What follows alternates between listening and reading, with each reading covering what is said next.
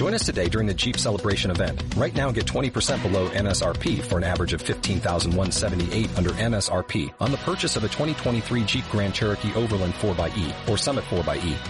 Not compatible with lease offers or with any other consumer incentive offers. 15,178 average based on 20% below average MSRP from all 2023 Grand Cherokee Overland 4xE and Summit 4xE models in dealer stock. Residency restrictions apply. Take retail delivery from dealer stock by 4-1. Jeep is a registered trademark.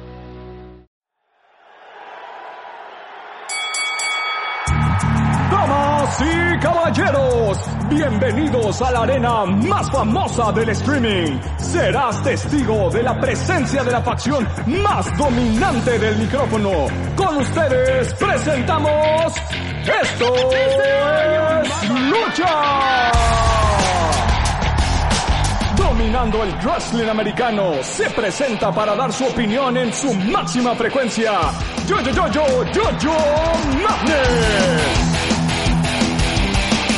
Del lejano oriente, el especialista de empresas indie, llega a este ring el amo de los decibeles, Germán Campos.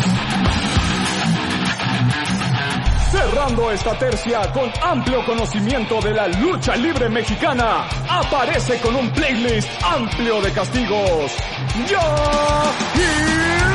Luna. ¡Que comience la contienda!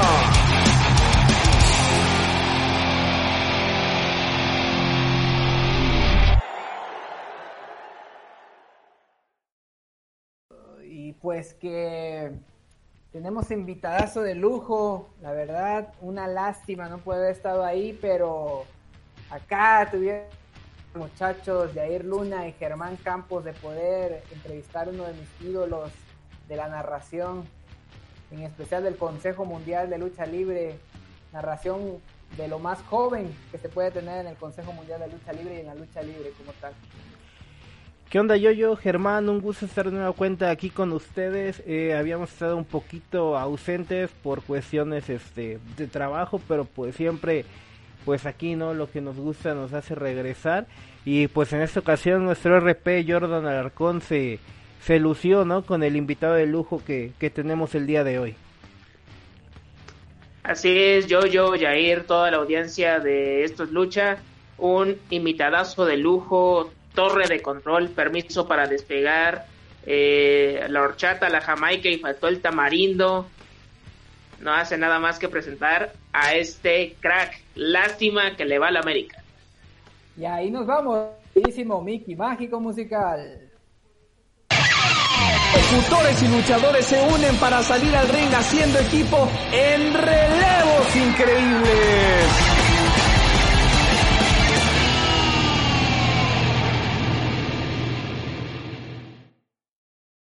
Y estamos de vuelta, amigos de Esto es Lucha, el podcast. Eh, tenemos un invitado de lujo el día de hoy, Germán. Este, quiero que me hagas el honor de presentarlo. Sin duda alguna es una de las figuras actualmente hablando del micrófono en cuanto a lucha libre se refiere. Y te doy a ti el privilegio de presentar a este gran este, amigo que tenemos. Torre de control, permiso para despegar. Me refiero a Leo Rigaño. ¿Qué onda, hermanos? Qué gusto. Gracias por la entrevista. La verdad, para mí siempre es un placer estar con ustedes, Germán Yair y toda la gente que nos sigue. Esto es lucha. La verdad, muy contento y muy feliz, ¿verdad? Gracias, gracias. Y antes que nada, arriba el América. Leo, pues mira, difiero contigo el día de hoy. Azul de corazón aquí. No, qué pena, ¿eh? qué pena, caray, qué pena. Eh, no hay forma, Germán, de que puedas correr a Yair, por favor, un rato hasta que se ponga una playera decente. Es que también acompaño, es ya que yo también apoyo a la máquina celeste. No, bueno, pues ahí nos vemos, que les vaya bien, ahí nos vemos en otra ocasión, ¿eh? No, no, pero pa- para que no nos dejen, Leo, pues de nueva cuenta un gusto tenerte aquí con nosotros en este podcast y este y empezar un poquito, ¿no? Pues sabemos que eres una persona también bastante joven, pero pues que ya tiene una experiencia que personas como nosotros admiramos mucho, ¿no? En el medio comunicativo. Y pues la primera pregunta, ¿no? Que para nosotros nos surge es que si en algún momento cuando tú iniciabas tu formación eh, comunicativa, ya sea académica, profesional, como le queramos llamar, tenías en algún momento pensado llegar a, la lucha libre, ¿no? Tal vez saber si la lucha libre te llamaba la atención en deporte como tal. Fíjense que yo eh, siempre he agradecido a la vida, siempre he sido muy afortunado y cuando yo estaba estudiando comunicación en la Universidad Iberoamericana, yo me imaginaba narrar lucha. Yo, eh, eh, de chavito, a muchos le preguntan, no, ¿qué te quieres dedicar? No, yo quiero ser bombero, yo quiero ser policía, yo futbolista. Yo decía, yo quiero salir en la tele. De la forma en la que sea, yo quiero salir en la tele. Probablemente es algo muy banal, pero pues eso es lo que yo decía, ¿no? Me dan ganas de salir en la tele. Yo veía que mi tío, el doctor Alfonso Morales, triunfaba en en la lucha libre, triunfaba en el box, triunfaba en Televisa. Eh, cuando salíamos la gente le pedía fotos, lo reconocía, lo quería muchísimo y dije, yo quiero, yo quiero que la gente me, reconozca y me quiera así. Eh, mis papás eran director, mi papá director de espectáculos del periódico El Sol de México, mi mamá de sociales, así es que digamos que yo ya traía lo de los medios en la sangre, así es que todo se tenía que dar para que yo me dedicara a algo parecido. Yo quería ser actor, mis papás me dijeron, no, aguántate, aguántate, por favor, nosotros conocemos el medio, mejor ponte a estudiar una carrera. Y como no me gusta complicarme, estudié lo que se me, se me iba a facilitar más, tanto en conectes, palancas y también en cuanto a mi labia, mi forma de ser. Yo dije comunicación. Entonces estudié cinco semestres comunicación en la Ibero y de repente dije, no, hombre, yo quiero ser actor, porque mis papás me van a decir que no? Me metí a escondidas a hacer todos los SEA, el Centro de Educación Artística de Televisa, y me quedé, así es que les dije a mis papás, ¿saben qué? Ya voy a estar actuación. ¿Cómo crees? Sí, ya voy a estar actuación. Luego regreso a acabar la carrera, pero nos lo promete, sí, yo se los prometo. Y entonces empecé a estudiar actuación y me dije, me di cuenta que, que el ambiente del SEA no me gustaba, todos mis compañeros puta eran Justin Bieber y todas las mujeres eran Selena Gómez, todo el mundo se sentía pinche a todo lo que da. Y entonces dije, esto no es lo mío, pero voy a aprender a usar el chicharo y en cuanto aprenda, ¡pum! Me, voy a voy a, lanzar, yo a actuar, porque la verdad yo actuaba desde la secundaria, la prepa. Y así fue, aprendí a usar el chicharo, salí y de repente empecé a actuar en una novela, con unos capítulos, luego en en casos de la vida real, Rosa de Guadalupe, como dice el dicho, cosas así. Entonces yo ya actuaba, la verdad, ya me ganaba mi lanita. De repente me quedé sin chamba, tocar puertas, tocar puertas, y nada de chamba. Hasta que dije, mejor me regreso a acabar la carrera a la Ibero. Y le dije al doctor Alfonso Morales, a mi tío, él era mi vecino, le dije, oye, si me enseñas a narrar lucha libre? Me dijo, ¿en serio quieres narrar? Le dije, claro, a mí me gusta mucho la lucha libre y yo creo que puedo hacerla. Pues ya estudié la mitad de comunicación, ya estoy actuando, probablemente se me... Yo te enseño. él no tiene hijos, yo soy su consentido, él es como un segundo padre para mí. Él vivía en el penthouse, nosotros en la planta baja del mismo edificio éramos vecinos, y me daba clases en su departamento mi tío. Y él me insistía mucho de que hay que meterle ritmo, energía, emoción, pasión, crear un estilo. Y, la verdad es que todo se fue dando, todo se me fue dando. Te lo repito, agradecido siempre con la vida y con, con pues, con, la, con la vida, con las circunstancias. Yo no soy religioso, pero siempre, siempre contento. Y entonces, eh, de repente empecé a narrar lucha libre en Mundo E, en el centro comercial. Ustedes lo deben de conocer, que son allá de, del norte, de ahí por parte del Estado de México. Y después de ahí me fui a un canal que se llama IM Sports y ahí estuve un ratito y ya di mi salto a a Televisa. Eh, también me, ahorré muchos pasos. Repito, soy un tipo afortunado. Me ahorré un paso, entré ya como narrador luego, luego estelar a los 21 años. Eso fue en el 2006, ya tiene un rato.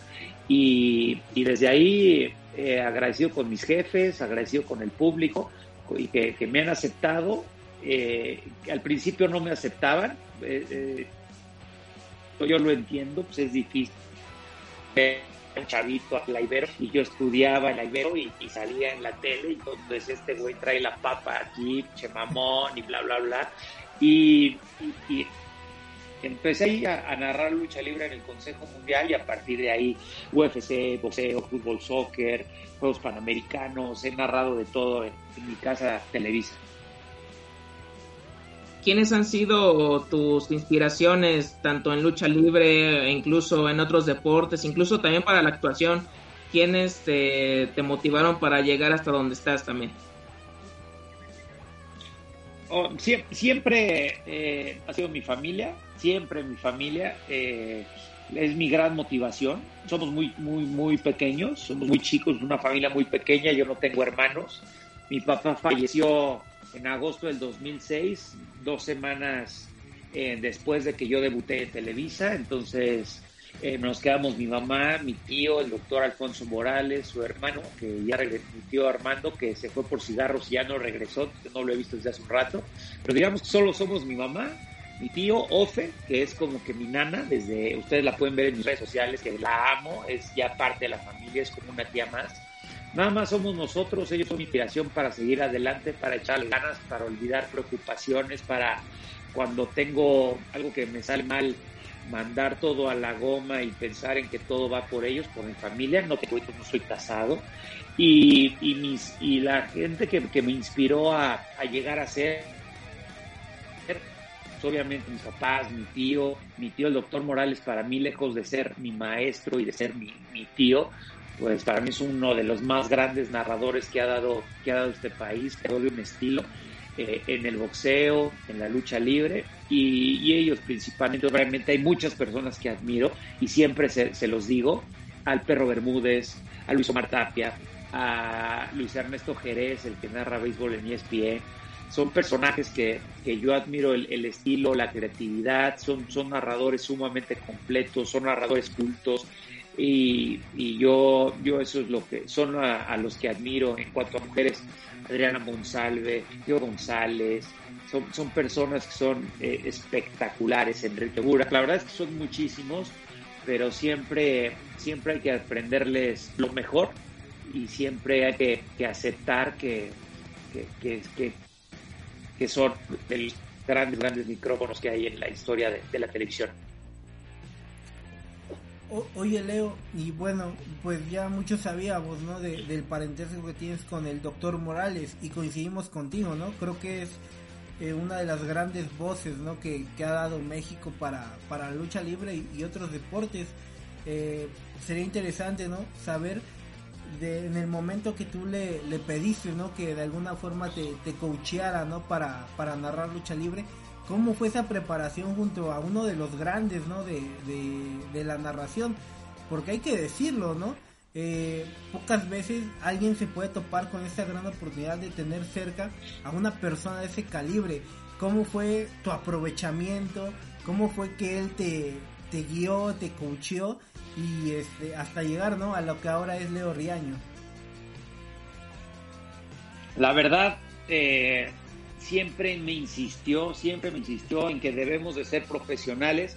Y realmente él no me lo tenía que decir mucho porque yo lo veía, mis recuerdos de los sábados eh, es estar, les repito, somos una familia muy pequeña, entonces siempre yo estaba en su casa, él en la mía, en la casa de mi abuelita, en el mismo edificio en la colonia Doctores, vivíamos en un departamento mis papás y yo, en otro mi tío Armando y mi abuelita, y en el penthouse mi tío con mi tío solo, ¿no? Entonces siempre había esa unión, yo estaba en un depa, estaba en el, yo tengo en mi tío, entre otras cosas, estudiando para su transmisión de box, del box sabatino clásico de Televisa.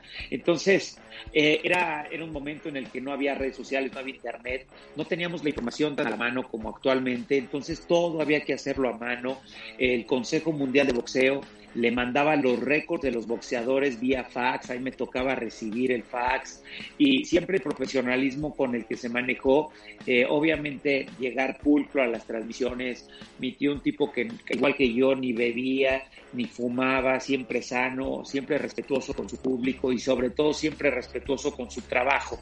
Él fue, eh, él es un gran, gran, gran ejemplo para mí. Él siempre me dijo que hay que respetar a los, a los boxeadores, a los luchadores, porque nosotros no somos, nosotros no somos la parte fundamental de una narración, nosotros simplemente somos la parte del medio entre el que se está jugando la vida de forma literal y los y, y, el, y, los espectadores y el público. Entonces, pues mi tío siempre insistió que, debemos de tener profesionalismo y también otra de las cosas que, que me decía y que me insistía, yo le decía, espérame, si yo este es mi estilo, me decía, tienes que tener energía, que tener ritmo, que tener pasión, porque el deporte es pasión.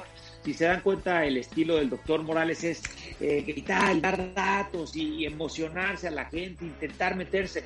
Y eso tal cual, tal cual me lo pasó a mí, pero yo no quería ser así. Yo no quería tener eso hasta que ya entendí que realmente es eso. O sea, yo escucho a, algún narrador, no decir nombres, pero digo, qué hueva, caray el deporte es energía, el, deporte es ritmo, pasión, emoción, y eso tenemos que impregnarnos nosotros y también impregnar a la gente. Entonces, este, mi tío me insistía en, yo me acuerdo que yo narrando el mundo, él, narraba con él, y yo le decía, no, aquí ya se lanza de la derecha, no, no, no, no, no, emoción, emoción, emoción, me insistía, era tan molesto para mí que yo decía, ya, güey, ya, ya, si no, ya no voy a pedir, me dijo, no, hombre, tú puedes, ven y mete la energía, y pum, y gracias a eso yo siento que es una de mis grandes características, entre otras probablemente tener un, una gran, un gran ritmo, energía, pasión. Entonces, pues recuerdo, recuerdo esas características, entre otras cosas que, he aprendido del doctor Morales. ¿Y cómo fue la conjunción que tuviste con tu tío el doctor Morales, con Miguel Linares en el Consejo Mundial? ¿Cómo fue esa recepción ahí en el Consejo Mundial? Y si recuerdas la narración de tu primera lucha en la empresa. La, primera lucha fue, eh, mi tío iba a tomarse un descanso de un mes en, Televisa, ahora ya TUDN, antes era Televisa Deportes, y entonces el me dio la oportunidad, nos dio la oportunidad a Diego Rentería y a mí como que de probarnos, y ya el que, se, el que lo hiciera mejor, pues iba a quedar ahí un tiempo más, ¿no? Eh, nos quedamos supliendo a mi tío Diego Rentería y yo, junto con Miguel Linares y junto con Magadán. La verdad, Magadán, y paso, yo lo conocía ya desde, pues, desde antes, también a Miguel, pero Miguel, digamos que no me hacía tanta fiesta como, como Magadán. Y, y entonces de repente llegué, pues no me dejaba ni entrar a la Reina de México, así de que digo, vengo a narrar. ¿Quién eres? No, pues soy narrador, de, me mandaron de Televisa puta, me dejaron esperando creo que como media hora, no me querían dejar entrar. Salió el productor por mí, me dijo, bienvenido, aquí está tu playera, era Puma de Televisa Deportes. Y yo ya, yo ya me sentía, me sentía preparado porque yo ya llevaba narrando tanto en Mundo E como en IM Sports, ya llevaba como un año narrando, entonces yo ya tenía ritmo, ya tenía frases, eh, mi papá siempre me enseñó que debías de ser una persona original. Mi papá fue de los creadores, bueno, creó junto con mi tío el estilo de mi tío. Eh, cuando mi tío empieza a narrar boxeo, eh, le, cuenta a mi papá, les repito, mi papá periodista, bohemio, un cuate con mucha imaginación, le dice, voy a narrar boxeo con el mago Septién y con Sonia Lacón, que era lo más grande que hay que había en la actualidad y mi tío era el joven, ¿no? Y entonces le dijo, ¿y cómo vas a narrar? No, pues normal. Le dijo, tú tienes que crear un estilo y tienes que ser original. Le dijo, ¿cómo? No, pues hay que decir cosas diferentes. Las cosas ya están dichas, pero de una forma diferente. Entonces, entre ellos dos emplear, que a mí me encantan, como por ejemplo el knockout, dijo, a ver, tú eres médico, tú eres doctor, ¿qué, qué te da? ¿Qué te noquea? ¿Qué te tira? No, pues el cloroformo. Ah, pues invéntate. Entonces crearon frases como por la de cloroformo, oye, pero al referee todo el mundo le dice referee, pues tú dile el tercero sobre la superficie. O sea, ese tipo de frases que probablemente ahora las nuevas generaciones pues, las escuchan y no saben, pero esas fueron creaciones de, mi papá y de, mi tío, obviamente, el doctor Morales. Entonces, yo, yo heredé y, y me creé con eso de que hay que ser original, de crear un estilo. Entonces, yo ya iba creando un estilo poco a poco. Eh, de hecho, actualmente, 14 años después o 15 años después, yo sigo haciéndolo eh, trato siempre de, innovar y de hacer cosas diferentes. Y, y la verdad es que el, eh, eh, bueno, yo ya llegué a la Arena México la primera vez, obviamente sí estaba nervioso, pero ya traía como que decía, esta es mi oportunidad y si quiero y si quiero vivir de esto, aquí me tengo que quedar, me tengo que poner las pilas, hacer las cosas bien. Llegué estudiado, llegué con mis frases y, y pues Magadán a madre, Linares también como que decía, bueno, ¿y este güey qué, no? Como que Linares que es una persona pues, un poco más seria, como que no me daba mucha bola, como que no creía que yo fuera ahí, yo tenía 21 años, en ese entonces 21 años para ser narrador deportivo eras demasiado joven, hasta que llegó la vaca y pollo, que también a los 21, a los 21 ya fueron estelares, ¿no? Pero yo por muchos años fui el narrador más joven, no sé si de, de México, pero por lo menos de Televisa sí, y y entonces la gente, pues, yo veía que le pedían autógrafos a Magadán y a Linares y a mí como que me saltaba, ¿no? Entonces, bueno, así fue. Yo estaba así el, durante eh, el, el primer mes. Ya después Diego Rentería no se quedó, ya regresó mi tío y yo me quedé cobran, eh, sin cobrar, o sea, me dieron la oportunidad y fácil, me aventé sin cobrar como 3, 4 años, porque ya ven cómo es esto, esto es muy difícil y pues ya que estés allá adentro es una cosa, pero ya que estés allá adentro y que cobres es otra,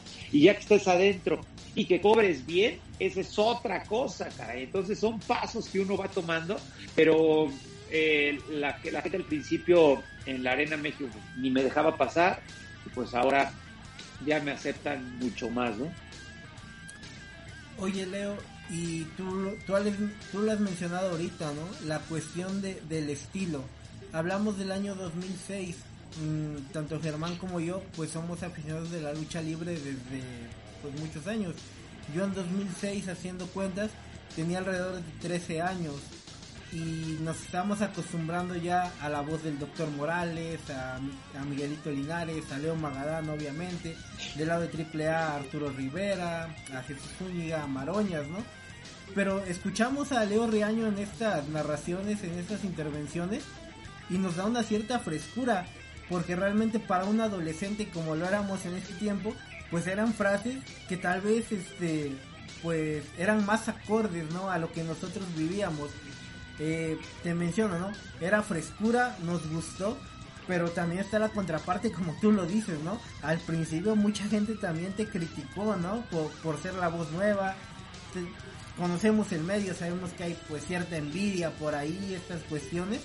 ¿Cómo, cómo afronta Leo Riaño todas estas cuestiones para seguir en la empresa y consolidarse como una de las voces actuales de la lucha libre mexicana? La verdad, para mí al principio sí fue difícil, porque hasta darme cuenta, antes no había redes sociales, eran unas cosas que se llamaban foros de internet. Tú te metías, tenías tu usuario y decía foro de lucha libre. Entonces te metías al foro de lucha libre y después eh, ahí tenías subdivisiones. No, bueno, a los que les gusta el Consejo Mundial, y te metías a los que les gusta el Consejo Mundial. Y luego había temas. Oye, ¿qué opinan de Riaño? Entonces ahí te metías y ¡pum! Había gente que decía, sí, está padre, su, su, su, cómo grita, ay, está padre, su ritmo, ay, está padre sus frases, y otro decía, este pendejo, ¿qué? Muy, muy poca gente sabía que mi tío es el doctor Morales, entonces no decía nada. Y cuando se enteraron, dijeron, ah, pues claro, hay nepotismo, es el sobrino del doctor, pues obvio. Pero ya después la gente le, le va agarrando la onda y te va conociendo y, y ya te, te, te va agarrando. Ahora, también hay mucha gente que actualmente no les gusta cómo narro, o sea, y más, más la gente clavada que, que, por ejemplo, yo soy empleado de Televisa, si Televisa me dice, ve a narrar UFC, voy a narrar UFC, si me dice, ve a narrar Combate Américas, narro Combate Américas, si me dice, ve a narrar AAA, narro AAA, si me dice, narra Consejo, narro Consejo, entonces, mucha gente se pone la playera de la triple, otra parte del consejo, otra de la WWE, y llegan a decir, no, pero es que él es, él es del consejo y narra triple a o al revés, él es de triple A y narra del consejo. Ese tipo de cosas, no, pues yo soy un empleado del micrófono y la verdad es que la gente no se lo debe de tomar tan a pecho. O sea, si tú trabajas para, para HSBC y de repente empiezas a trabajar para, para, para Mex, pues vas a decir que Banamex es lo mejor de lo mejor y, cuando trabajaste en HCBC dabas todo por HCBC y decías que era lo mejor. Entonces, yo siempre yo siempre trato de ser un profesional en toda la extensión de la palabra, desde llegar temprano, llegar preparado, eh, sin llegar borracho, sin llegar tarde. O sea, siempre hay que ser profesionales. Entonces, yo en mi chamba trato de hacerlo. Habrá gente que le guste, habrá gente que no le guste, habrá gente que le encante. Pero esto que les quede bien claro, eh, cuando estás en este tipo de medios, no te debes de creer nada. O sea, no te debes de creer ni siquiera que eres el mejor, ni tampoco creerte que eres el peor simplemente tratar de evolucionar, escucharte, decir aquí la regué, o decir, eh, o, pensar nuevas frases, o ponerte en el lugar del público y decir, si yo fuera público, ¿qué me gustaría escuchar? ¿Cuándo me gustaría que grite? ¿Cuándo me gustaría que grite? ¿Cuándo me gustaría que se emocione el narrador? La verdad ya, ya este, todo está dicho. Si hace 35 años, 40 años que empezó mi tío a narrar, ya todo estaba dicho. Imagínense ahorita, también todo está dicho. Pero hay que hacer siempre las cosas con el corazón, siempre profesional, siempre tratar de ser diferente, crear un estilo. Y, eso es lo que hace que, que lleves muchísimos años en la carrera. Yo no pensaba dedicarme a esto y la verdad es que soy feliz en lo que hago por el cariño del público, porque me alcanza para, para vivir bien, para ayudar a mi familia. Eh, actualmente yo soy el, ahora el que, el que se encarga de, de los gastos de la, de la familia y la verdad eh, agradecido con Televisa, agradecido con la profesión, agradecido con Record, que también me abrió las puertas, escribo ahí, eh, agradecido con Latinos, que también estuve un tiempo ahí, agradecido con W Radio, con, todo, con todas las personas que me han dado trabajo, con todas las empresas. Siempre que ser personas agradecidas y, y les repito, si dicen que eres el mejor, no es cierto, si dicen que eres el peor, tampoco. Hay que ser, hay que ser siempre tipos eh, siempre hay gente sencilla, ¿no? Mucha gente me dice, ay, es que en la tele te ves bien mamón, pero realmente eres una persona bien humilde. Y la verdad es que eh, desde ahí ya como sociedad estamos mal, o sea, no porque salgamos en la tele somos más que otros y tristemente muchas personas creen que, que, estando en la tele ya puedes ningunear y, pinchar a la gente que te está sirviendo, a la gente que te, que te recibe coche en el parking. Y no, para nada, eh, a mí no se me olvida, yo nací en la colonia Doctores, ahorita tengo un presente muy diferente al que vivía antes, pero siempre, siempre, siempre agradecido con los pies en la tierra. Y, venimos a este mundo a, ser felices, a pasarla bien. Y, no hay que dañar a nadie para poder hacerlo. Y, simplemente les repito, habrá gente que les guste y habrá gente que no, pero con todos hay que ser, eh, hay que tirar buena vida. Y ahorita que has mencionado que siempre has dado lo mejor narrando lucha libre, este, UFC, e incluso ahorita con la I-Liga MX, ¿no? Te ha tocado ahora sí que de, de todo un poco ahí en tu DN, pero ahorita regresando a lo que es la lucha libre mexicana, ¿cuál sería tu top 5 de las luchas que más viviste con, con toda la pasión, con toda la emoción, tanto en Consejo, AAA o incluso en otra empresa?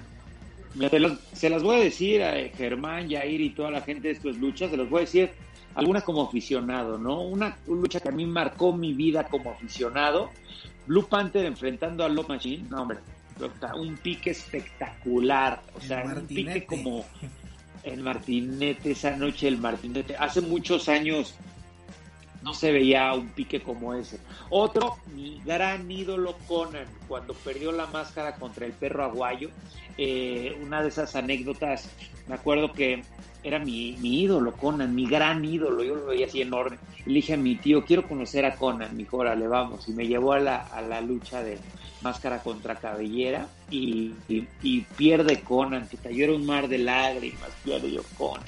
Y tío me vio tan mal que me dijo, a ver, vente, vamos al vestidor a ver a Conan. Yo decía, ¿en serio? Dice, sí, vamos. Fuimos al vestidor y me dejó, me dejó ahí en el vestidor solo, me dijo, ahorita viene Conan.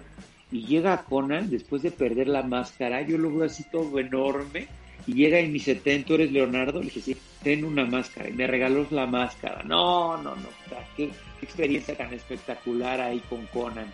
Y otra, otra lucha que, que marcó mi vida, la de, la de 100 caras, contra el Rayo de Jalisco, la noche del guitarrazo, también todas estas como aficionado.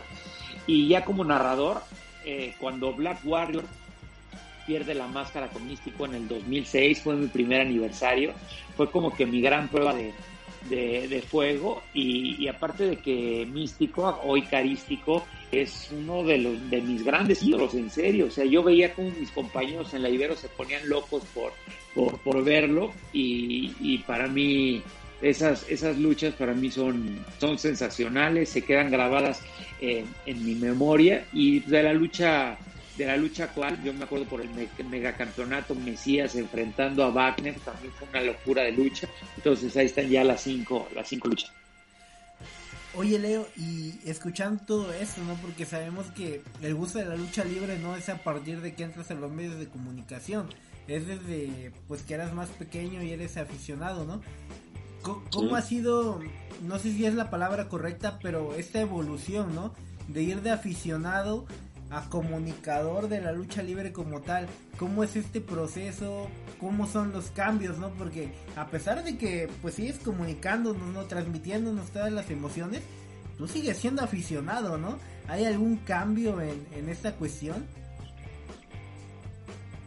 Sí, fíjense que yo, yo siempre trato de, eh, eh, o sea, en mi caso, en mi caso a nivel, digamos, profesional, yo siempre trato de dejar a un lado la afición y, dejar a un lado que ahora ya no estoy, ya no estoy del lado del aficionado, ¿no? Sino que ya estoy en el bando del comentarista deportivo, del comunicador. Entonces yo siempre, yo, a mí no me gusta mezclar eso, ¿no?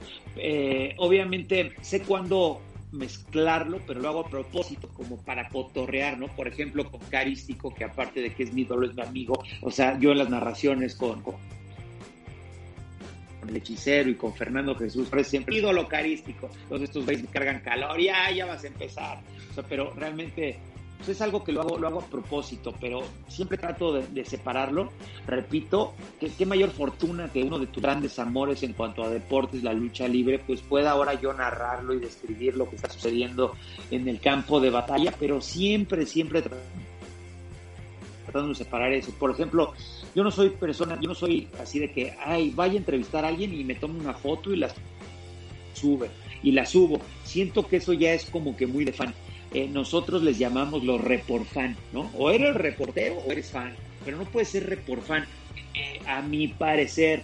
Pero repito, a este mundo podemos hacer lo que queramos, ¿no? Si, tú, si a ti te sale tomarte una foto con quien sea, tómate una foto. Por ejemplo, yo nunca me tomé una foto con el hijo del perro aguayo, que era mi brother, y actualmente digo, puta, qué mala onda, ¿no? Pedrito ya no está ahí, si tuviese si, si, tomado una foto, o sea, él la tendría, ¿no?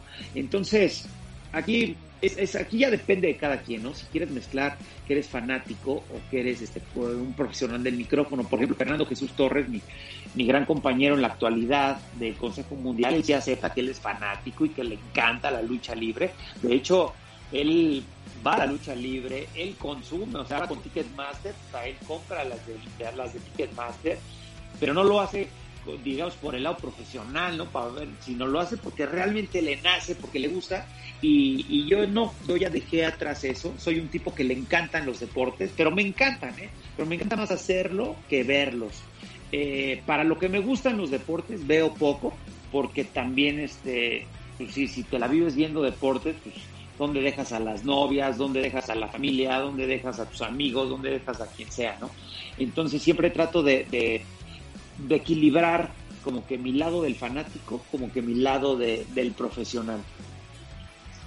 Y ahorita sí, entre la, la, evolución también de la lucha libre, ¿cómo has visto esa también evolución tanto de la lucha libre mexicana, el wrestling que Estados Unidos y también lo que se hace en Japón? ¿Qué, qué destacas de cada una, así a grandes rasgos, desde que tú lo viste desde niño hasta la actualidad?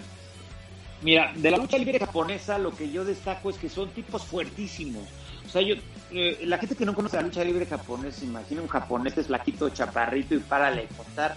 Pero hay tipos que son fuertísimos, que no dejan de ir al frente. Hace muchos años había, había alguien que se llamaba Hayabusa Hayabusa era un luchador impresionante. Yo creo que lo pondría en mi top 3 a Hayabusa. Me encantaba ver sus videos. Nunca lo pude ver en, persona, pero era espectacular. Son tipos fuertes. Obviamente la mejor escuela de lucha libre es la mexicana. Me encanta el llaveo, el contra llaveo, pero también me gusta la evolución que ha tenido en cuanto a lances, porque cada vez es más espectacular y cada vez es este es impresionante. La lucha libre, por ejemplo, la, la el, el balletón, no, perdón, la lucha ¿cómo se llama? La de Joe Leader y la de Pagano y extrema. extrema. De la lucha extrema no soy tan fan porque sí veo cómo se lastiman, o sea, la verdad mis, mis respetos para Joe Leader, o sea, yo lo he visto salir de las batallas con, con cristales. No, no, no, horrible, horrible. O sea, y yo, y cosas que yo he visto, pagano, quemado, con unas locuras. Eh, no es algo que, que, a mí me encante, pero neta, neta, yo lo respeto y son tipos que son sensacionales. Y en cuanto a la lucha libre estadounidense, yo amo el profesionalismo que tienen, no solo dentro, sino fuera. Tienen departamentos de mercadotecnia, les dan clases de oratoria, les dan clases de actuación, o sea, todo ese mecanismo que hay detrás de los luchadores, eso es lo que yo admiro, lo que yo aplaudo y que estos tipos son sensacionales, ¿eh? que puede ser que no sean los mejores en cuanto a técnica de lucha, pero son unos súper profesionales y tú lo ves en cuanto al, al, físico que tienen, a la hora de llegada, o sea, son, son tipos que tienen otra mentalidad, que tú sabes que que sí, que para triunfar en la vida necesitas ser disciplinado y necesitas ser responsable. Obviamente ya después las estrellas pues, se llegan a descarrilar, pero, pero la verdad el profesionalismo que tiene la industria estadounidense, tanto dentro del ring como fuera del paralelogramo, eh, es, es algo que yo aplaudo sin duda alguna. Oye Leo, y, y como producto como tal, ¿no? Porque los años que tú empezaste a narrar, fue cuando se dio el boom de la lucha libre americana, bueno, de la lucha americana o el wrestling, como le quieran llamar aquí en México, ¿no? Y teníamos dos bandos prácticamente, ¿no? Los que nos quedábamos con la lucha libre como tal, que era Consejo Mundial y AAA, pero también había ya un grupo emergente de aficionados que les gustaba la WWE, ¿no? Que se hizo bastante fuerte, ¿no? Tú que ya estabas ese tiempo en medios de comunicación, cómo era el manejo, ¿no? Porque pues eran dos productos que tenían que salir a flote ambos. Aunque tal vez en ese tiempo fue el boom de la lucha libre americana, pero también se tenía que, de, que mantener la lucha libre mexicana como en la esencia. ¿Cómo, ¿Cómo, fue ese proceso? Es que mira, tú, tú ahí ya estás polarizando, ¿no? La gente que le gusta la lucha libre mexicana y la gente que le gusta la lucha libre gringa, pero también hay gente que le gustaban las dos.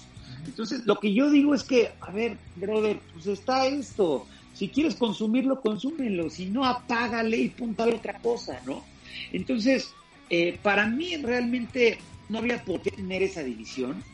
Eh, la lucha libre estadounidense sí era, era diferente en cierto modo. Al fin y al cabo las dos son luchas, ¿no? Pero la lucha libre mexicana pues, es la que tenemos en la sangre, es la de las máscaras, es la pintoresca, pero pero para mí ese tipo de, división no tenía que existir. Pero ojo, para mí, porque para las, para las empresas, tanto de la lucha libre mexicana como para la lucha libre estadounidense, sí había que tener una distinción, ¿no? Y, y, yo creo que eso estaba mal, ¿no? Porque o eres de ellos o eres de acá, papá, ¿no? Así como nuestro presidente, o estás conmigo o estás en contra mía, papá. Entonces, eh, yo siento que esa polarización no es buena por ejemplo, la WWE cuando llegó a México, obviamente yo era las cartas como para narrarla desde un principio, y ellos mismos dijeron no, porque él ya está muy identificado con la lucha libre mexicana y no queremos eso. Órale. Pusieron a Pietra Santa y a Javier Sagún. Y a la mera hora me acabaron poniendo a mí junto con Eric Fisher, ¿no?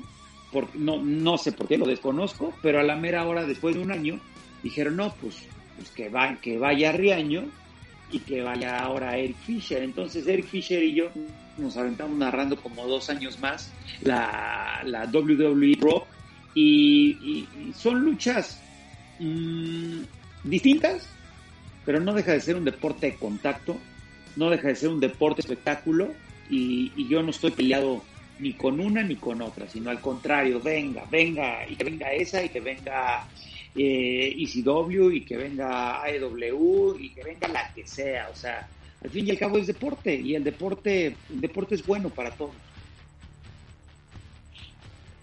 Y ahorita Leo Riaño, que ya le ha tocado toda esta evolución de México, Estados Unidos, Japón, eh, también, ¿qué otros deportes te gustaría narrar, te gustaría incursionar también para tener así esa oportunidad, porque ya la has tenido en varias disciplinas.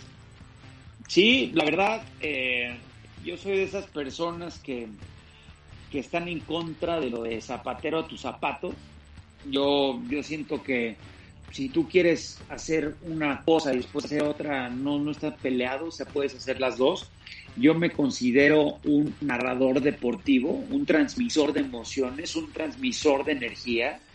Y y el, el hecho de, de, también yo practicar los deportes siento que también me hace diferente en cuanto a ciertos narradores que hay en la actualidad, como por ejemplo algunos narradores puede ser la característica, el ritmo, la emoción, la pasión, la voz, o sea, hay miles de características, pero muchos no, no practican el deporte, ¿no? Y a mí sí me gusta mucho practicar los deportes, o sea, entonces, eh, eh, yo, yo siento que, que puedo narrar lo que sea, aunque se escuche medio mamón, ¿no? Pero yo puedo narrar lo que sea, porque a mí me encanta narrar y porque yo me preparo para narrar.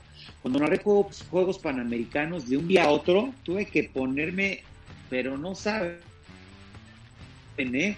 A las pilas en cuando en judo, en karate, alterofilia. Me tocó narrar una serie de disciplinas que más o menos fueron como ocho disciplinas las que me tocó narrar en Juegos Panamericanos.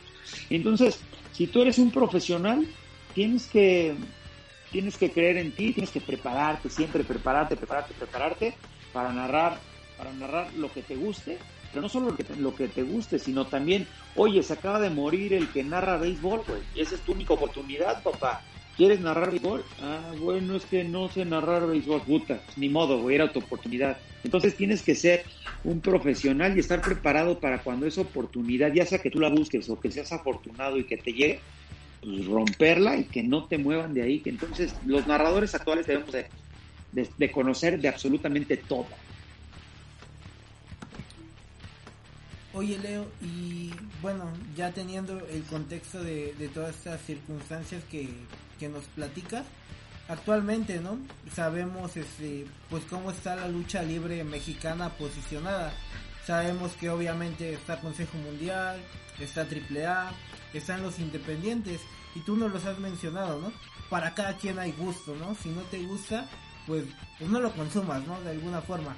Pero para una para una voz autorizada como tú, ¿cómo ves esta actualidad, no? Porque al menos, tal vez para el aficionado, es bastante gustoso, ¿no?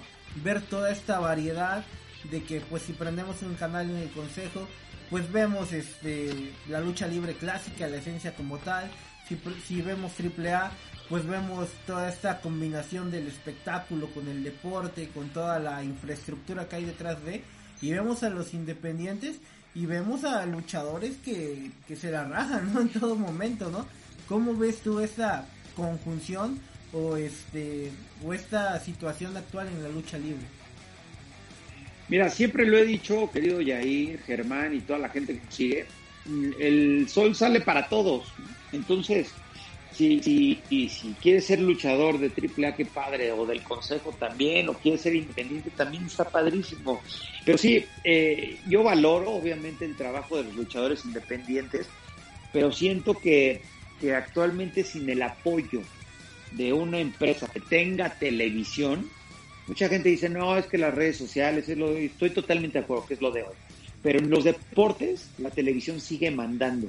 Entonces, si tú eres un luchador que quiere sobresalir y estás en, eh, y, no hay forma en la que te vean en televisión, para mí vas perdiendo 2-0. Ojo, para mí. Yo repito, los luchadores independientes, mi respeto. O sea, ¿cuántos de los independientes han estado en todas las empresas? Pues está bien, que sigan su camino. Pero a mí me encantaría que los luchadores independientes tuvieran eh, ese acceso para llegar a, una televisora. Siento que sin el apoyo de la televisora es muy difícil que, te conozcan, por más que haya YouTube, por más que haya Twitter, Facebook y demás redes sociales. Yo siento que la lucha libre independiente sería otra eh, si tuviera el apoyo de una televisora. Y ahorita con lo de la pandemia, también cómo ha sido también la parte de la narración, ¿no? Que ahorita pudieras estar en la arena, pero a lo mejor también puedes hacer la narración desde tu casa. ¿Qué tanto cambia esta, esta cuestión para ustedes? No, para mí en lo personal, que, repito, yo soy mucho de energías y de emociones y de estar escuchando y viendo a la gente, para mí es muy difícil narrarla, ¿eh?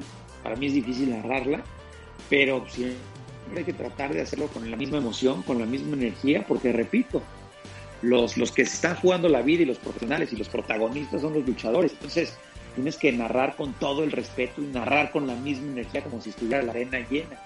Y sí, a mí me toca narrarlo eh, ya no desde casa, vamos, estamos yendo al estudio, pero sí, este, sí, sí es, sí es diferente.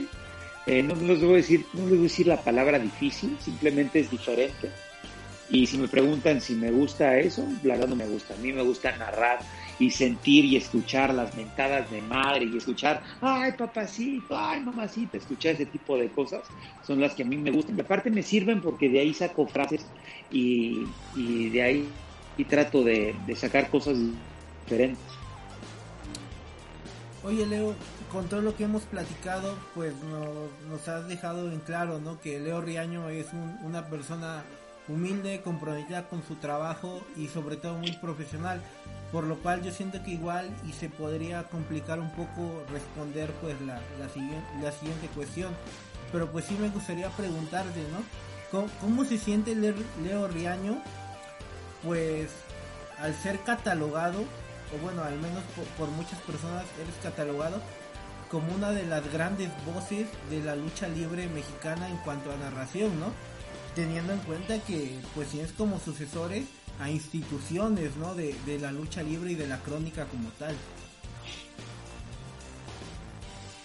No, hombre, la verdad quien me catalogue, le invito 17 whiskies y 40 caguamas, la verdad este pues me siento afortunado, pero para nada, ¿eh? para nada. O sea, yo simplemente, repito, soy, soy un narrador más, soy un narrador más que trata de ser diferente, que trata de ser profesional con la gente, que trata de ser profesional con los luchadores, con los boxeadores, con los jugadores de fútbol, soccer, que, ahora ya estoy narrando también fútbol, y, y simplemente trato de, de ser diferente y de hacer las cosas bien.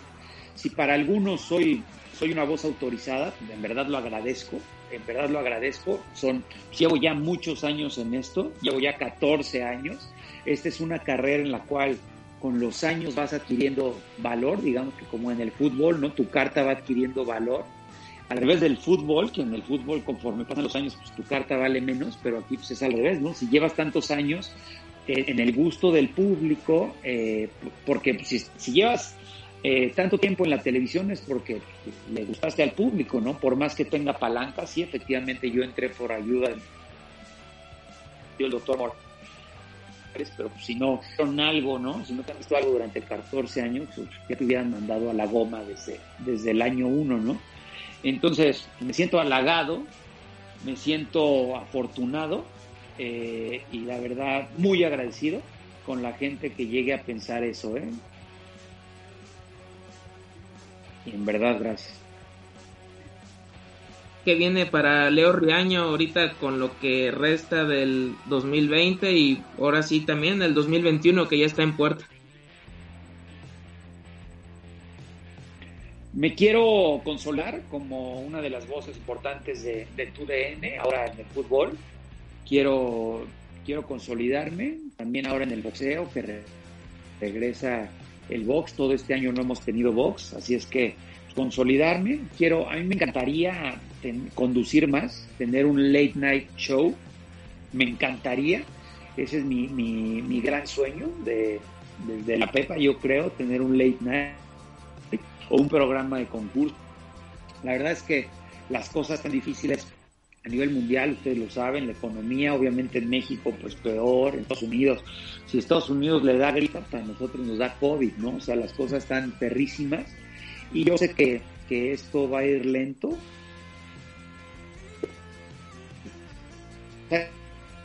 Con paso firme, ¿no? Pasito, paso firme. Y verdad lo que, lo que yo deseo es, es seguir, seguir en el gusto del público, en el gusto de mis jefes, y sobre todo seguir queriendo y estando con mi familia, a la cual amo, adoro y, simplemente pues, seguir siendo un profesional en cuanto a esto. Es lo que yo quiero y ya.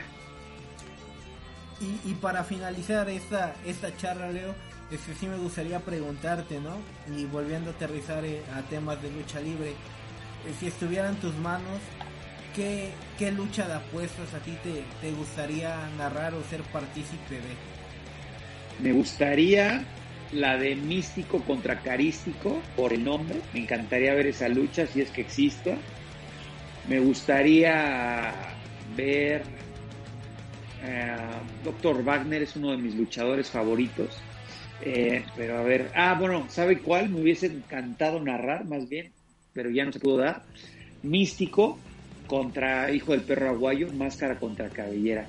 Esa me hubiese encantado narrarla. Eh, se dará en algunos, muchos años en la Arena Celestial, pero esa me hubiera encantado narrarla. Siento que el pique que tenían, la emoción, la energía, les daba como hasta para llenar el Estadio Azteca, ¿eh? y esto sin exagerar, o sea, realmente era una locura los enfrentándose y me gustaría me gustaría ver perfecto Leo Riaño pues te agradecemos mucho el haber estado en esta ocasión con nosotros aquí en el podcast de esto de lucha en verdad este pues es una persona para para admirar profesionalmente no creo que, que muchos este estamos al tanto de los pasos que vas dando en, en este medio y pues esperamos ¿no? el mejor de los éxitos, que todas las metas que tienes se vayan consolidando y cumpliendo poco a poco, o bueno, más pronto que, tarde. Y, pues en verdad, ¿no? Para los aficionados de la lucha libre, eh, créeme que, que es muy bueno, este, es bastante emocionante verte narrando lucha libre y esperamos que así siga durante muchos años.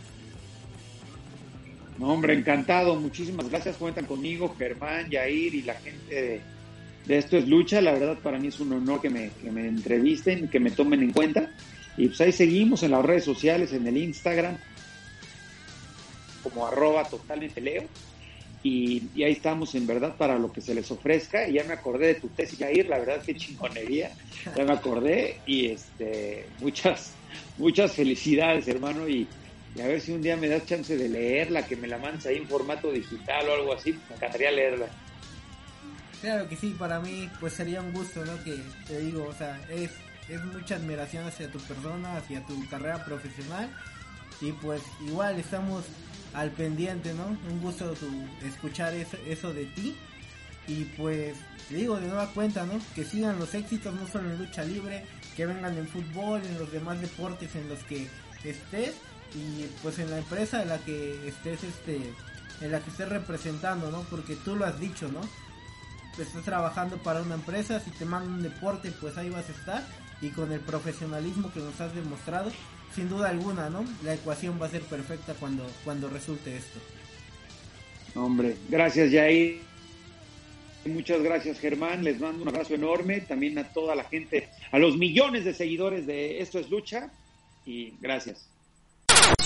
¿Y qué tal? ¿Cómo les pareció esta entrevista con Leonardo Riaño, amigos de Esto es Lucha el Podcast? La verdad, eh, pues fue un verdadero honor, un placer eh, intercambiar palabras con él. Como se dieron cuenta, no fue una entrevista como tal, fue una charla. De nueva cuenta, pues nos dimos ¿no? a la tarea de, de platicar con él temas luchísticos, porque también tienen que ver con algo de comunicación que pues al final de cuentas es algo que, que también nos, nos incumbe mucho y pues un agradecimiento a, Leo Riaño por habernos permitido este eh, pues compartir algunas palabras por ahí este pues muy agradecido no porque es uno de los referentes que tenemos nosotros en la narración de, la lucha libre. Y pues esperamos que no sea la, la primera ni la última vez que esté con nosotros aquí presente. Un honor haberlo tenido en, en estos luchas. Eh, también una voz que hace cualquier deporte, cualquier disciplina, él está eh, con toda la disposición de hacerlo y que vienen cosas más interesantes para él, que todos sus metas eh, se puedan hacer realidad y ojalá que podamos contar con él para más proyectos. Sí, la verdad he quedado fascinado con, con estos este, narradores del, más que nada que son especiales en la materia, no le, no le puedes venir a contar nada que no sepan, ¿no? A pesar de, la juventud, este, ah, se narra como, como alguien de hace, de, la época noventas, ¿no? De, esos años y, pues los que crecimos este, con, con su voz, este, la verdad quedamos muy fascinados y la verdad eh, los felicito muchachos una lástima no poder, poder estar ahí y ya, ya, habrá, ya habrá otro momento con otros algunos otros invitados de, de la crónica y pues, ¿qué sigue Jair? Pues sí, pues después de este agradable momento, esta, pues esta casi hora que nos pasamos platicando con Leo Riaño, pues también no hay que aterrizar un poquito en la actualidad de la lucha libre pues mexicana. Esto hay que decirlo es un esto es lucha express por así decirlo pero pues nos topamos no este fin de semana con una de esas noticias no que, que nunca este pues quieres que ocurran nunca quieres que, que pasen sabemos no que pues la lucha libre es un deporte de contacto una vez más queda pues demostrado de alguna manera, ¿no? Que pues este deporte pues no es este no es una farsa, ¿no? Como como muchos dicen. Y pues es que en la arena San Juan Pantitlán en un evento de de Mesha Wrestling este pues lamentablemente no perdió la vida Luis Ángel Salazar quien encarnara el personaje del príncipe aéreo, un joven de 26 años que pues lamentablemente eh, después de realizar algunas ejecuciones, unos movimientos, se desplomó sobre el cuadrilátero y pues bueno, lamentablemente perdió la vida. Como les decía, noticias que pues jamás queremos dar y tampoco nos gusta leer. Luto en la lucha libre, no, eh, no solo a nivel nacional, sino a nivel mundial.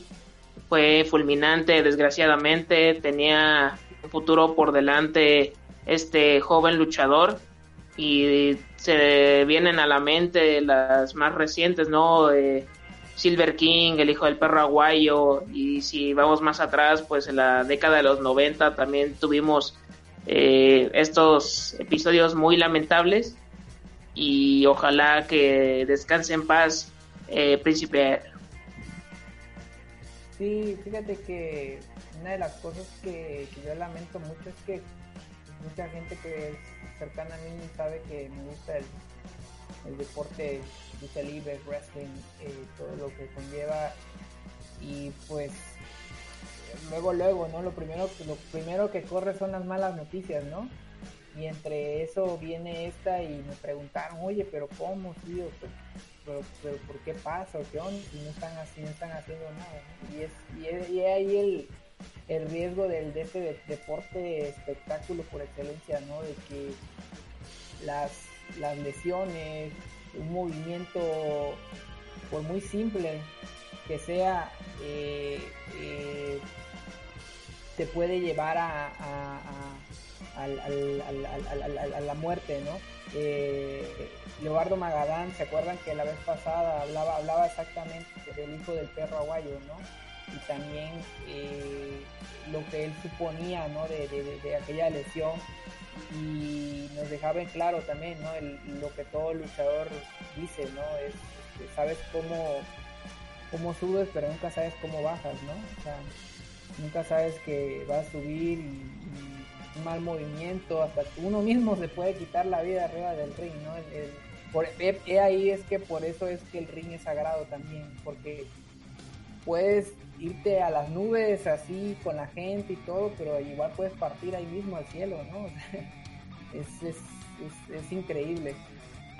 Sí, claro, y pues sin afán, ¿no? De, de, crear morbo, ustedes saben que pues nosotros no nos caracterizamos por, por darle pie a, a versiones falsas, a todas estas cuestiones que, que salgan a más allá, ¿no? De lo que es eh, el deporte como tal.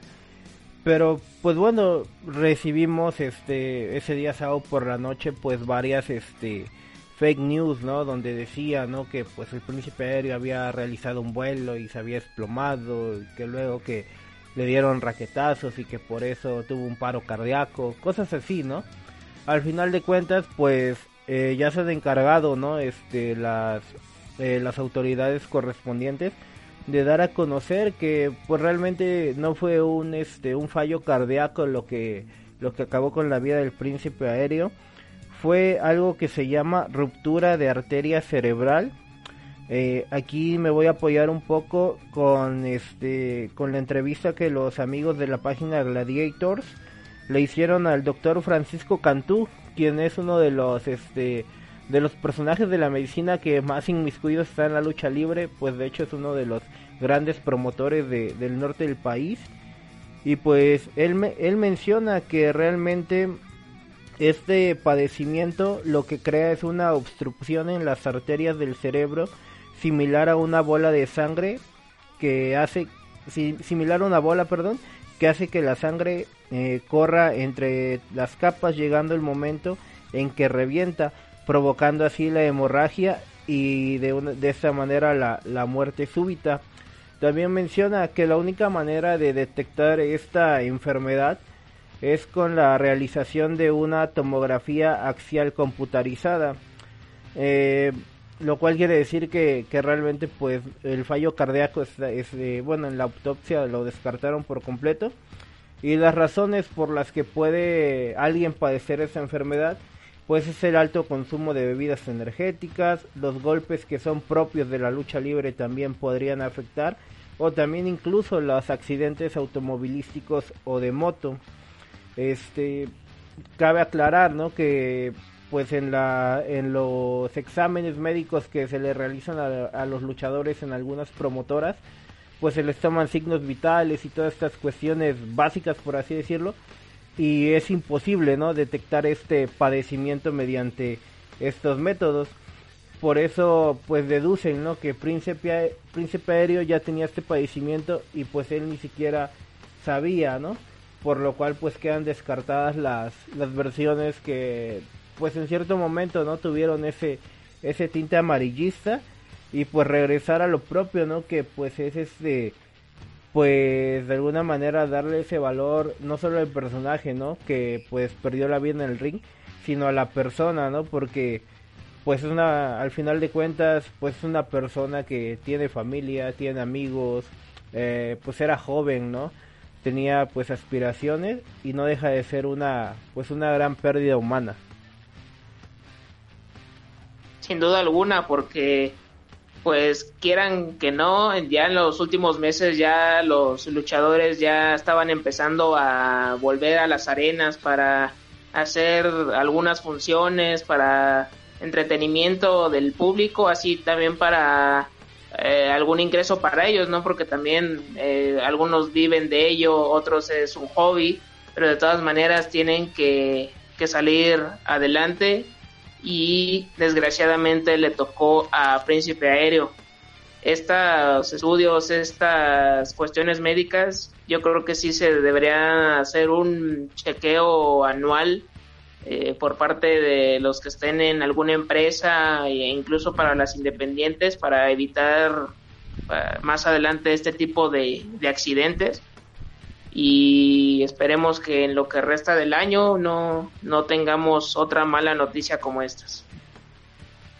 Sí, eh, fíjate que curiosamente hace rato en, eh, por la tarde este, veía un, un comentario de, de, de, una entrevista ahí Bret Hart para Bret Hitman Hart el luchador este para para una estación de radio de ahí de Estados Unidos y hablaba eh, de hecho de una lesión un poco similar porque de una patada que le dio Bill Goldberg en la época de WCW eh, y habla de que esa, esa patada hizo que perdiera 15 millones de dólares porque dice que tanto de, de, pues, de estar pagando porque la patada le provocó una conmoción cerebral que le impedía regresar al ring.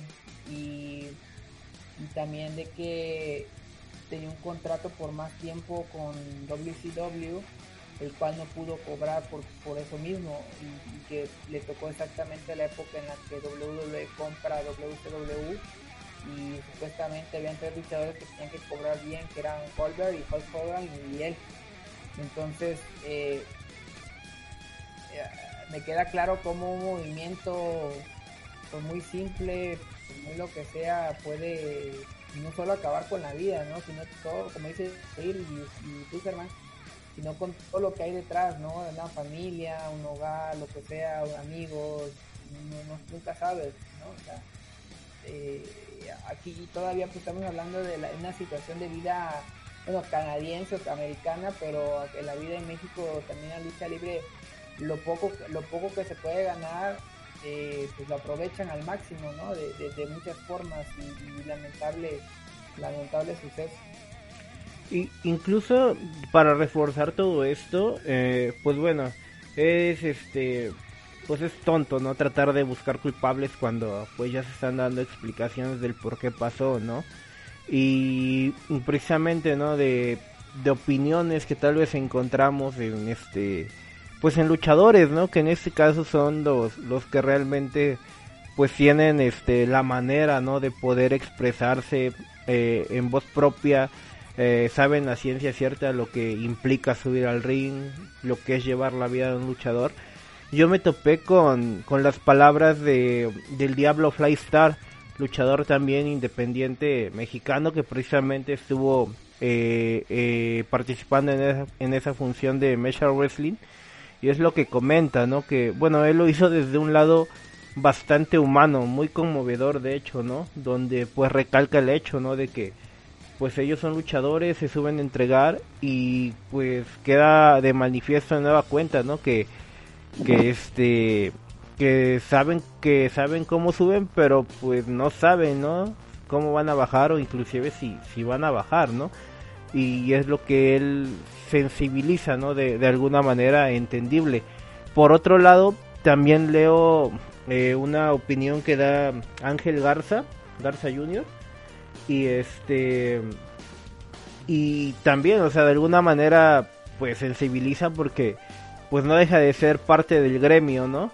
Este no deja de, impactarte, ¿no? Que a un compañero de, trabajo le, le en este tipo de, situaciones. Pero fíjate que Ángel Garza menciona muchas, muchas cosas que, que tal vez, ¿no? Si, si tú se lo dices a un luchador, inclusive hasta lo, te lo puede tomar a mal, pero yo creo que viniendo de luchador a luchador, puedes tomar muy en cuenta lo que dice él, que es que, pues, el, la materia prima del luchador, pues es su cuerpo, ¿no? Y tiene que, o sea, y que tal vez muchos, por X o por Y, no le dan el, el valor que se merece. Él refiriéndose a toda esta cuestión de, de hacerse chequeos periódicamente, de saber si estás bien de tal parte, de tal órgano, si te funciona bien esto, aquello. Y es lo que dice Garza, ¿no? O sea, también este, este tipo de cuestiones, aparte de sensibilizar, de ver todo el lado humano, pues también tienen que servir a, pues yo digo que a, a todos los luchadores, ¿no? Para que se den cuenta, ¿no? Que que debido al, al, estilo de vida que tienen, que realmente pues ya no los han platicado muchos en entrevista, que es bastante pesado y demandante, pues también, ¿no? No sería descabellado o creo que sería una opción bastante viable el que se empiecen a poner más atención en, en esta cuestión de, de cómo está su cuerpo, de conocerse un poquito más y a partir de esto pues ya podrían saber de mejor forma pues qué cargas de trabajo pueden hacer, qué está bien, qué está mal. Y, y pues como lo dice Garza, ¿no? O sea, haciendo todas estas cuestiones se pueden evitar algunas cosas eh, sin hacer alusión a que esto pues pasó por un descuido, ¿no? Pero, pero creo que es algo que, que se puede tomar en cuenta. Es que, loco, a los, a los, a los mejores le pasa, a los mejores, los mejores pagados le pasa. Y hasta el, hasta el peor pagado le pasa desde el que gana 200 pesos por lucha, que lo sabemos muy bien, hasta el que gana 2 millones en Arabia Saudita, ¿no? O sea, de dólares, o sea, les puede pasar y, ahí vemos a Finn Balor, ¿no? Ahorita que se, que se fracturó la mandíbula, o sea, y, yo creo que mucha gente luego trata un poco, eh, son de las cosas que están bien de, de la WWE, es de que pues, no te dejas subir al ring si no estás bien. o sea, y, ahí Garza lo, lo, lo, comprobó perfectamente. Garza, de hecho, estaba la otra vez, lo escuché, que él, para, él es para que hubiera debutado hasta antes que Andrade, güey. Pero una lesión lo hizo que no pudiera estar con WWE. O sea, el WWE ni siquiera lo aceptaba no estaba bien de salud.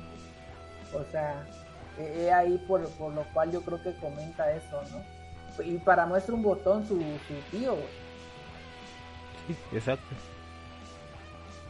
Su tío que creo que lo que traía, me acuerdo que en Más Lucha hablaban, de, le, decían que, creo que fue el, el, perro aguayo, creo, no sé qué fue la Elia Park, que comentaba que traía como un como una especie de como de tos y que no se la trató y que se la dejó pasar y fue que los resultados ¿no? que fallece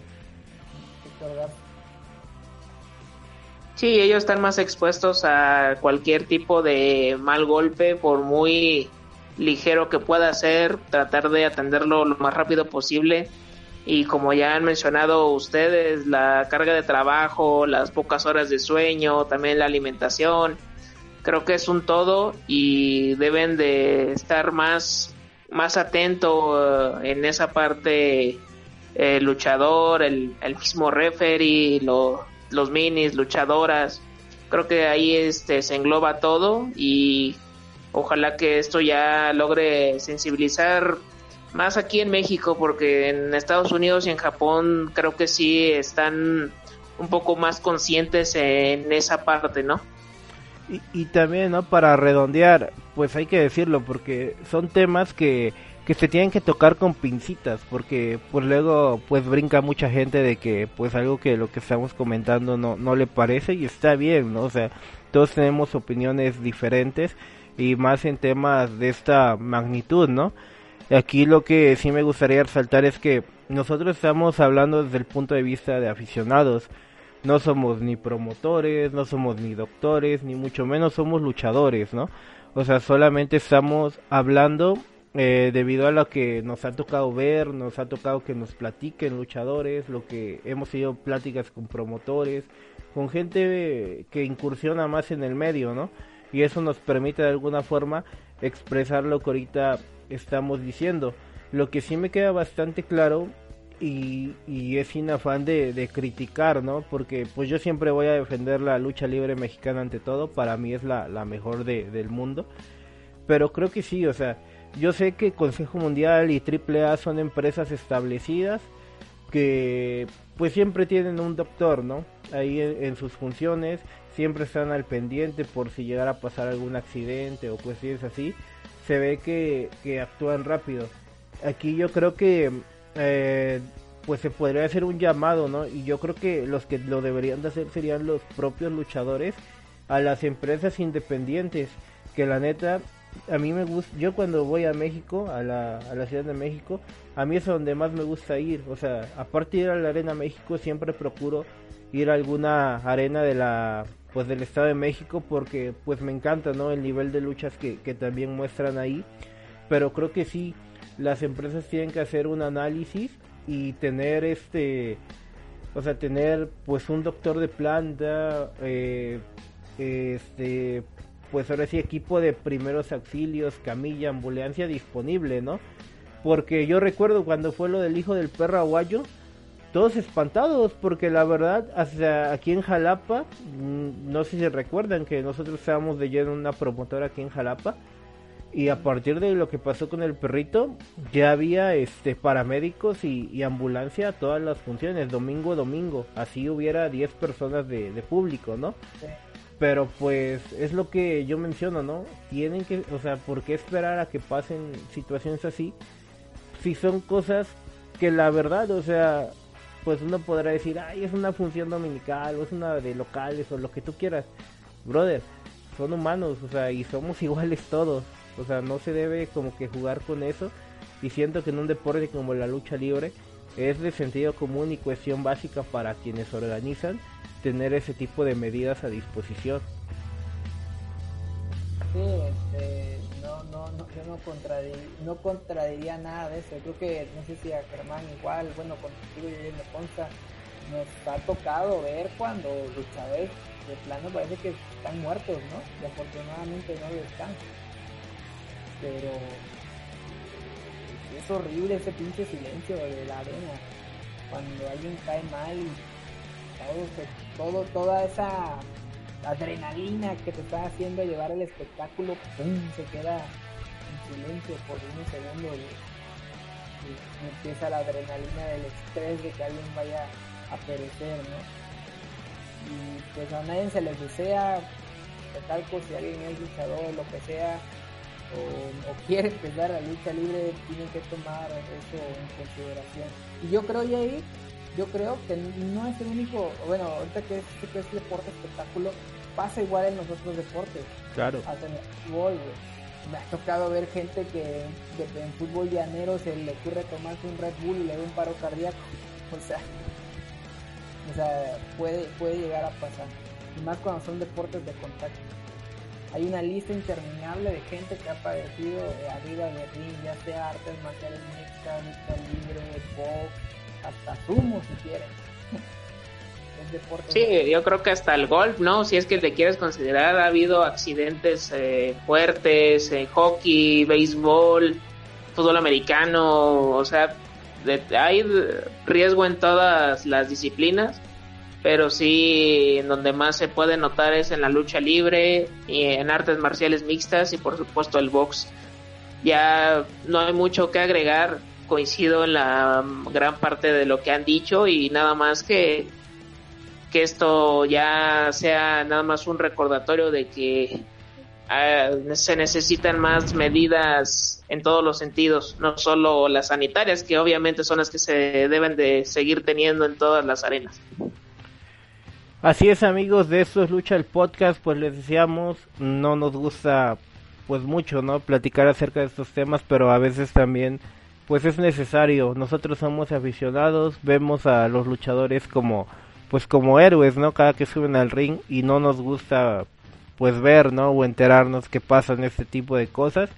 Y pues esta opinión es simplemente pues de pues de aficionados, ¿no? Que, que pues nos gustaría pues aportar alguna idea para que este tipo de casos ya no pues ya no se repitan más, ¿no? Y este pues bueno, yo yo eh, si algo quieren agregar, este adelante.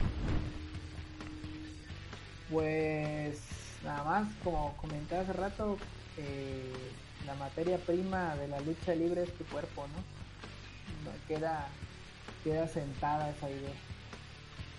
Pues ya está todo dicho, creo yo. No, no hay nada más que agregar en este tema para no seguir haciéndolo aún más grande. Y de nueva cuenta agradecer a Leo Riaño por la entrevista que tuvimos en el podcast de estos luchas. Así es amigos, pues muchas gracias este Leo Riaño por estar con nosotros. Un saludo al otro elemento del podcast de esto lucha que es Jordan Alarcón. A ver cuándo lo convencemos ya de salir aquí en micrófono con nosotros. Quiere salir. y pues recuerden seguirnos en nuestras redes sociales, ya saben, estamos de planta ahí en Spotify, estamos también en Facebook, tenemos Instagram y por ahí ya también tenemos el canal de YouTube activo Así que esperamos nos visiten, nos dejen comentarios y pues la promesa de cada que nos vamos, ¿no? Próximo capítulo estamos seguros de que nos estará acompañando también algún otro invitado de lujo. Esperen más banda, nos vemos. Cuídense mucho. Bye.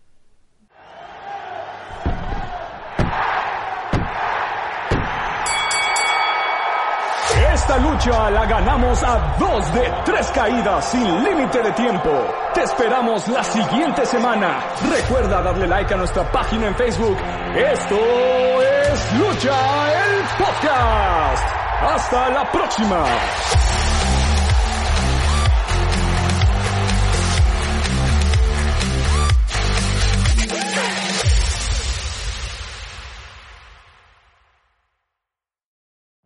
Every day, we rise, challenging ourselves to work for what we believe in.